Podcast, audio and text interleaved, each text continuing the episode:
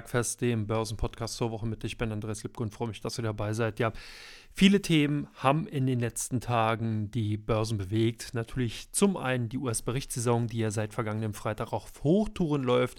Dann haben wir viele Makrodaten bekommen, das heißt makroökonomische oder auch Konjunkturdaten zur Konjunkturentwicklung, aber auch zur Preisentwicklung. Und diese beiden Datenebenen haben dann eben auch die Wirkung natürlich auf den DAX entfaltet, der ja in den letzten Tagen doch relativ gut performte. Und jetzt werden sich wahrscheinlich viele Zuhörer und Zuhörerinnen fragen, woher kommt das? Wieso kann der DAX in so einem Umfeld doch so eine gute Performance hinlegen? Wieso konnte der DAX seit Jahresanfang um über 8% ansteigen und die amerikanischen Börsen, die amerikanischen Aktienmärkte hinken diesen ganzen Treiben hinterher. Und da muss man natürlich so ein bisschen verstehen, wie die Investorenstimmung zum Jahresanfang war wie sich die auch vor allen Dingen in den letzten Tagen weiter dann äh, etabliert beziehungsweise dann natürlich auch entwickelt hat und was eigentlich die maßgeblichen Voraussetzungen für die Kursgewinne gerade bei den deutschen Titeln sind. Und da ist es sicherlich auch sinnhaft, mal einen Blick auf die makroökonomische Ebene zu werfen.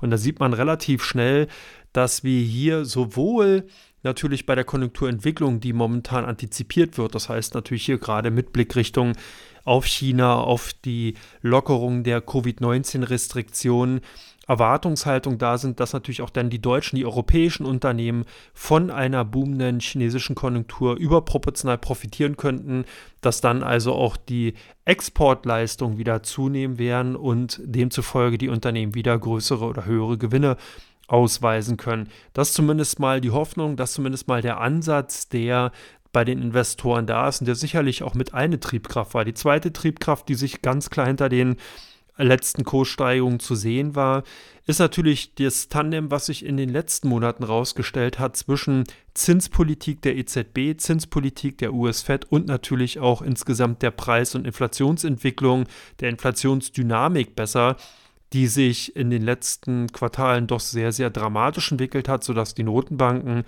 hier vorneweg die US-Fed doch massiv darauf reagiert hat und auch sehr, sehr schnelle und hohe Zinsschritte vorgenommen hat, die dann so ein bisschen zum einen die Frage aufgeworfen hatte, werden diese Zinsschritte die Konjunktur in den USA abwürgen? Kommt es zu einer Stagnation? Kommt es sogar vielleicht zu einer Rezession? Kommt es vielleicht sogar auch zu einer dann Stagflation, das heißt einer Stagnation der Wirtschaftsleistung mit gleichzeitiger Inflation? Und das sind natürlich die Punkte, die man erstmal einpreisen musste, die man verarbeiten musste, wo eben die Marktteilnehmer doch erstmal relativ ratlos an der Seitenlinie standen und immer wieder in Richtung Notenbanken geschielt haben, immer wieder auf die Preisdaten geschaut haben. Und das hatte sich doch dahingehend gestaltet, dass insbesondere die Technologiewerte stark unter Druck gekommen sind. Nur ist der deutsche Markt bekanntlich nicht so stark technologielastig, sondern ist eben natürlich sehr stark von der Exportwirtschaft abhängig. Und ähm, das hat den deutschen Werten in diesem Jahr seit Jahresbeginn und jetzt auch in den letzten Tagen eigentlich mehr geholfen. Das heißt, die Investoren setzen bewusst darauf, dass die Werte aus der Old Economy und hier wirklich die zyklischen Werte, das heißt die Unternehmen aus dem Automotive-Sektor, aus dem Chemiesektor und aus dem Maschinenbau, doch wesentlich stärker davon profitieren werden und vor allen Dingen auch robuster sich darstellen können, selbst wenn es dann eben zu weiteren Zinsschritten beispielsweise von der EZB kommt, die eigentlich ja auch schon antizipiert sind, aber eben auch in der Zinshöhe und in den Schritten, die angenommen werden, doch noch wesentlich verschieden ausfallen können. Die Amerikaner sind da einen Schritt weiter, die sind schon vom Zinszyklus her der EZB weit voraus. Man hat hier ein ganz anderes Zinsniveau, man hat auch ein ganz anderes Zinsziel bereits mit den Märkten kommuniziert und das ist genau der Unterschied in der EWU, also das heißt im europäischen Wirtschaftsraum. Da ist tatsächlich noch eher die Annahme, dass man so im Bereich zwischen zweieinhalb und drei Prozent landen wird, währenddessen man in den USA ja bereits schon die Zielzone von fünf Prozent rausgehalten hat. Und demzufolge ist das natürlich auch ein Grund, tendenziell eher in europäische und hier in deutsche Aktien zu investieren. Der zweite Aspekt ist der, dass wir eben durch die Ukraine-Krise oder auch dem Ukraine-Krieg, die Krise, die ja dann auch zum Krieg geworden ist im vergangenen Jahr, äh, einfach eine, einen Schockmoment bei den europäischen Unternehmen gesehen haben. Hier gab es ja doch sehr, sehr viele Verwerfungen im Energiesektor, im Stromsektor, bei vielen Rohstoffen und natürlich auch bei den Lieferketten, die einfach den insbesondere deutschen Unternehmen hier doch relativ hohe und starke Knüppel zwischen die Beine geworfen haben und einfach dann auch die Konjunktur wirklich buchstäblich abgewürgt haben. Und wenn man sich die Oktobertiefs aus dem vergangenen Jahr nochmal genauer ansieht, dann sieht man, was hier für einen Pessimismus, für eine Skepsis in den Märkten eingepreist wurde. Und das hat sich jetzt dann eben ein Stück weit aufgelöst. Man guckt in 2023 optimistischer in das Jahr. Und das erinnert mich so ein bisschen an 2022. Da war der Ansatz ähnlich. Das heißt, die ersten Wochen, die sahen eigentlich noch ganz gut aus bis März, bis der Ukraine-Konflikt beginnt, der dann zum Krieg geworden ist.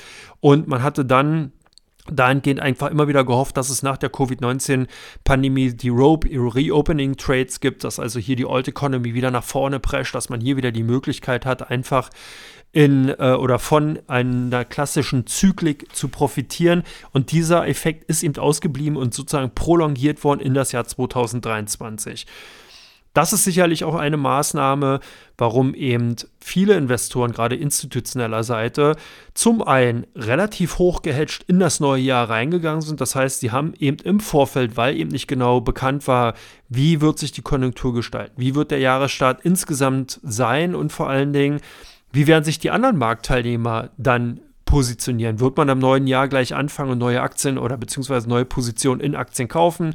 Wird man vielleicht erstmal Abstinenz sein und wird warten, bis sich die Konjunkturdate, die Konjunkturlage aufhält. Alles Fragen, die im Vorfeld einfach nicht geklärt waren. Demzufolge hatte man hier zum einen die Position eher defensiv äh, aufgestellt. Dann hatte man zum anderen relativ hohe Cashbestände und eben als dritten Aspekt die Position, die man hatte, eben entsprechend abgesichert durch Termingeschäfte. Und so begann das Jahr 2023. Diese Situation löste sich dann eben zunehmend mit den steigenden Kursen, die wir in der ersten Woche gesehen haben, auf. Das heißt, die abgehatchten Positionen, die gesicherten Positionen sowohl als auch das Cash drückten in die Performance-Entwicklung oder Erwartung natürlich auch für dieses Jahr.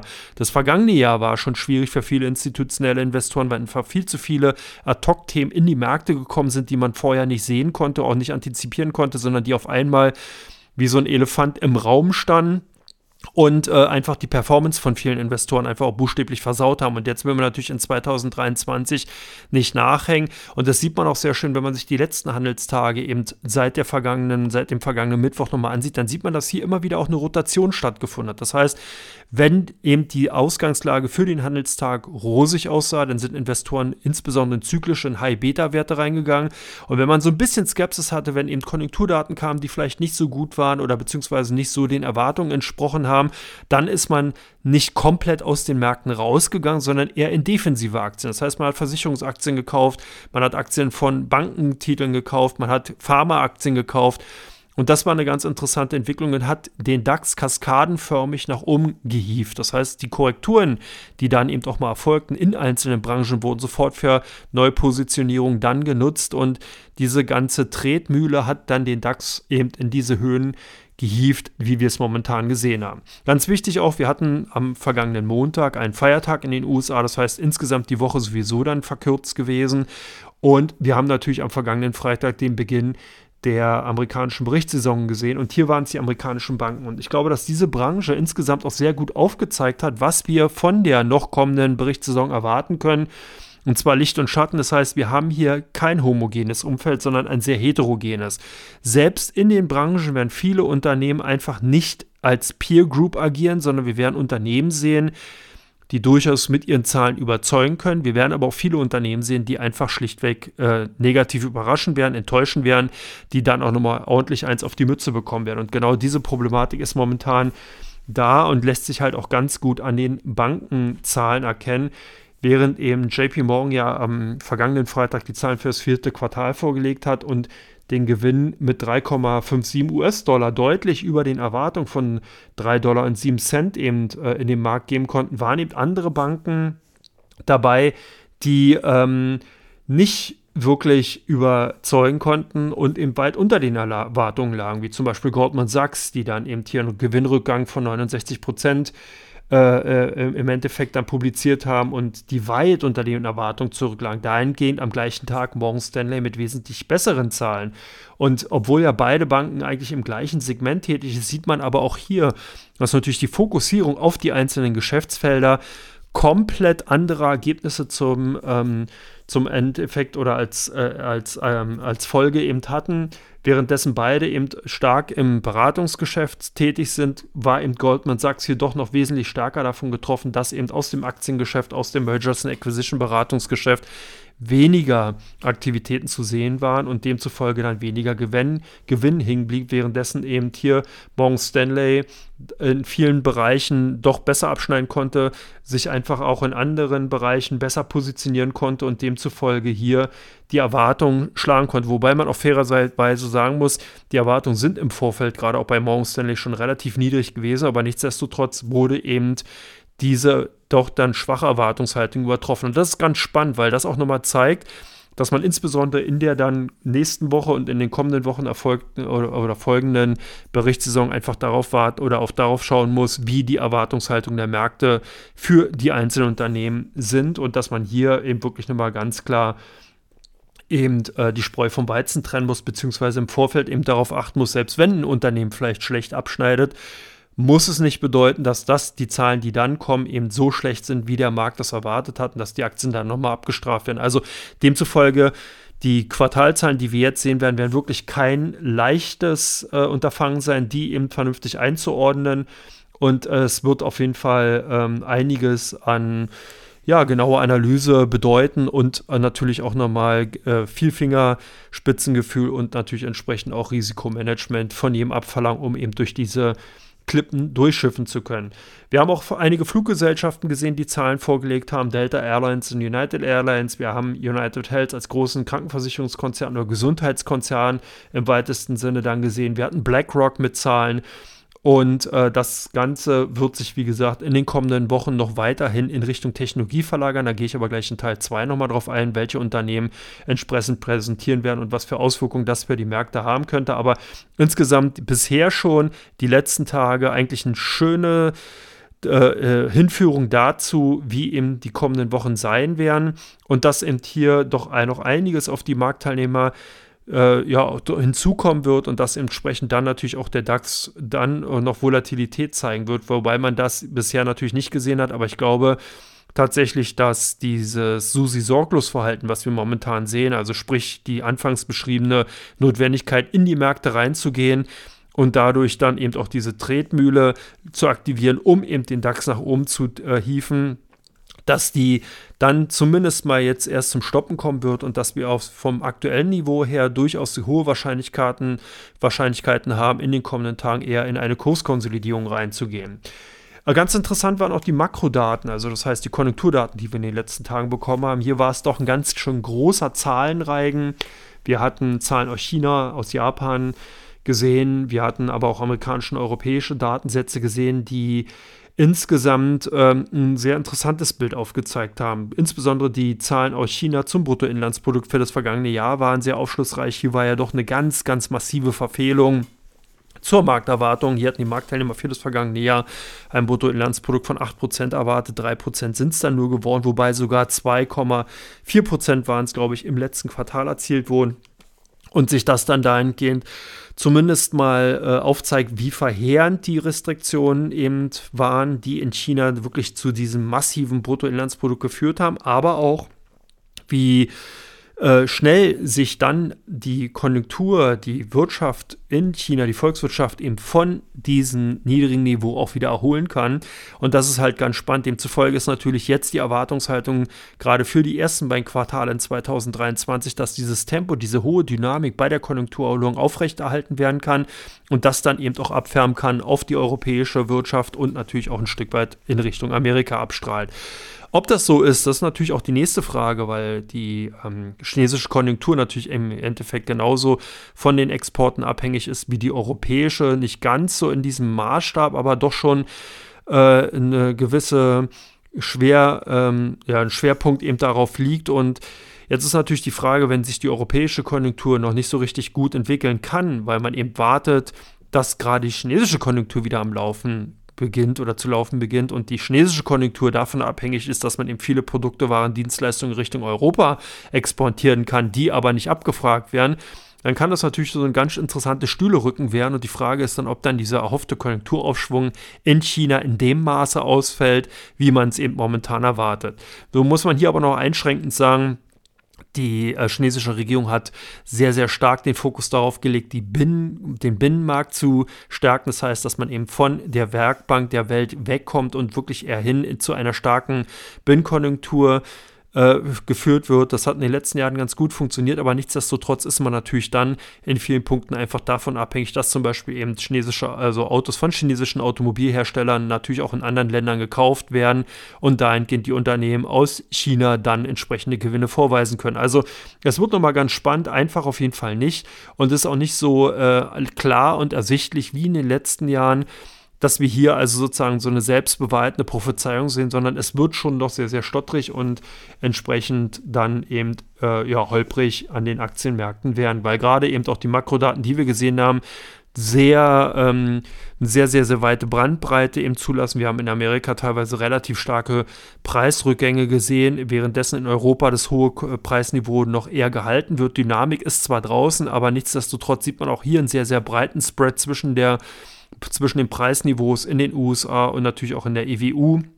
Ähnliches in Japan, hier hatten wir auch sehr schwache Konjunkturdaten gesehen, obwohl hier ja die Bank of Japan eine ultra lockere Geldpolitik noch betreibt. Also hier haben wir die Bank of Japan tatsächlich noch als ein Vertreter des Quantitative Easing währenddessen ja die äh, EZB und die äh, US-Fed bereits eher ein Quantitative Tightening drin ist. Das heißt, man nimmt hier wieder die Liquidität aus den Märkten und die Bank of Japan ist momentan weiterhin dabei, Liquidität in die Märkte zu geben. Und das ist natürlich auch eine sehr, sehr interessante Diskrepanz, wobei man dann natürlich auch sieht, dass selbst diese Maßnahmen für die japanische Wirtschaft nicht die gewünschten ähm, ja, Effekte aufweisen können, wie man es halt im Vorfeld gedacht hat, sondern auch das ist nicht wirklich mega einfach. Und das zeigt eben auch nochmal, wie stark vernetzt alle Volkswirtschaften untereinander derzeit sind, wie stark die Globalisierung auch tiefgehend in die einzelnen Volkswirtschaften reingreift und dass hier eben selbst das Maß und das Mittel der Notenbanken doch teilweise sehr stark beschränkt ist und gar nicht mehr so die großen Auswirkungen auf die dezidierte Volkswirtschaft hat, wie vielleicht noch in den Jahrzehnten davor. Äh, sondern dass man eben hier ganz, ganz andere Probleme hat, mit denen man derzeit zu tun hat. Stichwort importierte Inflation, Stichwort natürlich auch Außenwert und äh, Inwert der jeweiligen Währung.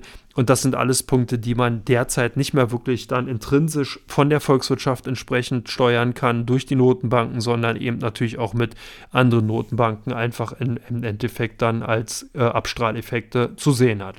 Das war erstmal zu weit zu Teil 1. Jetzt natürlich auch wesentlich wichtiger, was passiert in den kommenden Tagen. Was könnte der DAX gerade eben für hier die deutschen Zuhörer dann oder Zuhörerinnen natürlich auch äh, weiter bewerkstelligen? Und das erfahrt ihr in Teil 2 von Common Bergfest. Bis gleich. Jodele.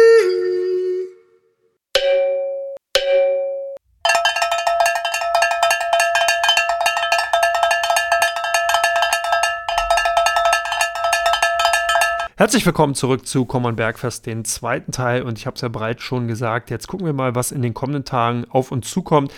Ich mache es mal relativ kurz oder beziehungsweise auch in die gleiche Richtung oder aufgebaut wie aus dem ersten Teil. Wir haben die US-Berichtssaison am Laufen. Was erwartet uns in den nächsten Tagen als wichtige Unternehmen? Ganz klar Netflix am 19., sprich am Donnerstag. Wir werden aber auch Procter Gamble, wir werden 3M und General Electric in den kommenden Tagen sehen. Wir werden Halliburton, Johnson Johnson sehen. In der kommenden Woche geht es dann tatsächlich von den großen oder auf äh, Seiten der großen Unternehmen weiter. Wir bekommen eine Microsoft am 24. Januar.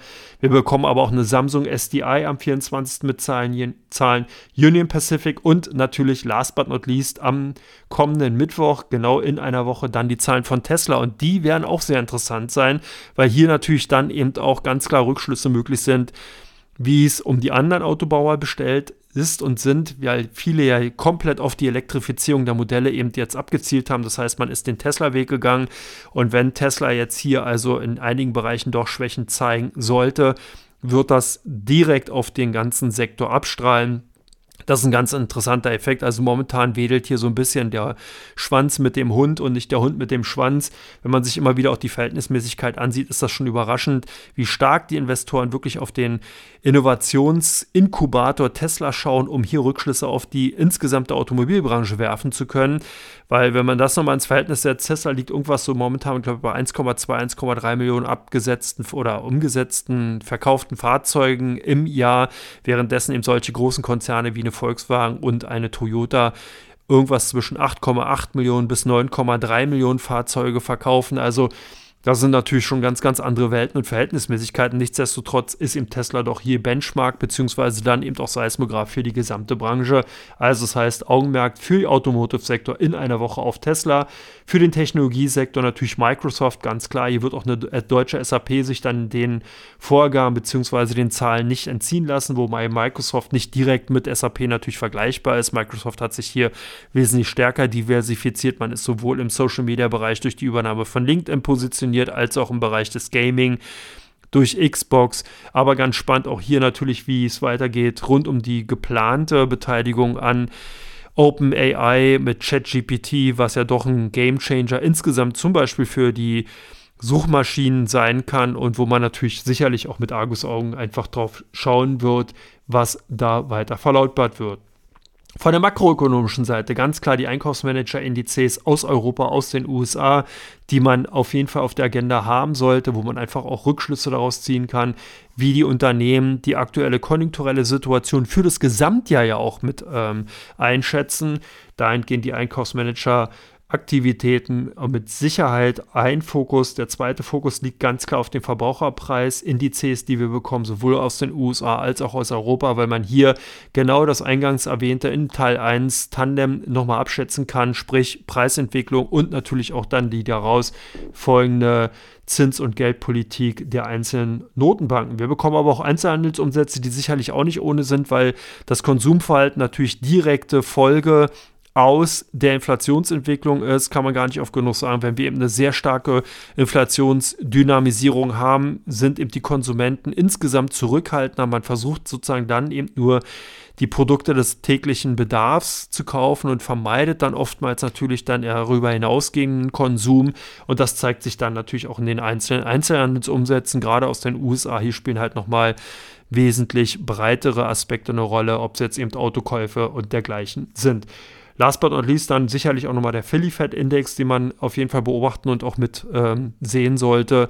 Nachdem wir den starken Rückgang im Empire State Index jetzt in der vergangenen Woche gesehen haben, der teilweise doch ein Schockmomentum zumindest mal für die Konjunkturentwicklung in den USA dargestellt hat, aber auf der Zinsseite eine Entlastung, zumindest für viele Marktteilnehmer, äh, hervorgerufen hat, muss ich jetzt eben sehen, ob der Philly Fed Index in die gleiche Richtung geht. Das heißt, ob wir hier auch einen dramatischen Rückgang ähnlich wie beim Empire State Index sehen oder ob das tatsächlich nur ein äh, örtlicher Ausrutscher war, wenn man es so will, also im Groß, im Wirtschaftsraum New York, ob das dann eben äh, hier durch Sonderfaktoren zu sehen war oder ob das eben auch im Wirtschaftsraum um, rund um Philadelphia ebenfalls dann eben äh, natürlich übersetzbar und umsetzbar ist. Jetzt die letzte und sicherlich wichtigste Schlussfolgerung, was könnte der deutsche Aktienmarkt machen? Ja, ich denke, dass wir hier eine Konsolidierung sehen werden. Auch wenn das jetzt momentan natürlich vielleicht ein bisschen belastet ist, weil jeder momentan sagt, nach diesen Kurssteigungen, da muss der DAX ja mal zurückkommen. Ja, ich denke schon, dass das passieren wird, weil einfach die Impulse, die direkt eben für die deutschen Unternehmen übersetzbar sind, die erstmal ausbleiben werden. Das heißt, die Berichtssaison in Deutschland, die kommt, fängt erst dann noch an. Wir hatten zwei einzelne Unternehmen, Crop Energies und Südzucker, gesehen, das sind Übernehmwerte dahingehend, die nicht aus der ersten Reihe kommen. Das heißt, die DAX 40 Unternehmen an sich werden erst dann wirklich anfangen, anfangen, ihre Zahlen vorzulegen und dann wird es auch interessant. Wir hatten BASF, wir hatten Continental schon mit schon mit vorläufigen Zahlen gesehen und jetzt ist halt genau die Frage, wie die Prognosen für das Gesamtjahr sind und ob dieses Management dies bereits machen kann, beziehungsweise ob äh, dann eben dahingehend die Erwartungen, die man natürlich an die Unternehmen stellt, entsprechend auch getroffen werden können. Also es wird auf jeden Fall eine spannende Woche und ich glaube, dass der DAX dann, dann tatsächlich nochmal in Richtung 15.000 Punkte laufen könnte. Es wird kein Crash geben, das kann ich mir momentan zumindest nicht vorstellen, nicht nach den Daten, die wir derzeit erwarten. Natürlich kann hier und da eine äh, Nachricht, die negativ ist, dann das Ganze über den Haufen werfen. Klar, das würde dann tendenziell eher von der politischen Ecke kommen. Zumindest derzeit am Horizont ist nicht zu erwarten. Das heißt, tendenziell eher eine seitwärts gerichtete Tendenz mit leicht negativen Grundton für den DAX und äh, demzufolge dann eben der Fokus auf die amerikanischen Börsen, die ja momentan auch eher Richtung Kurs Süden sind. Das war es soweit erstmal von mir. Ich bedanke mich, dass ihr mir zugehört habt. Jetzt hier bei der Common Bergfest-Ausgabe zur Wochenmitte. Natürlich gibt es am Freitag auch wieder die normale Common Börsen-Podcast-Ausgabe. Dann auch in der längeren Version. Dann mit dem üblichen drei Teilen. Und natürlich auch die meistgesuchten und die meistgehandelten Werte entsprechend mit dabei. Ansonsten, ich wünsche euch alles Gute. Kommt gut in den weiteren Wochenverlauf rein. Und wir hören uns dann am kommenden Freitag. Bis dann, alles Gute. Ciao, ciao.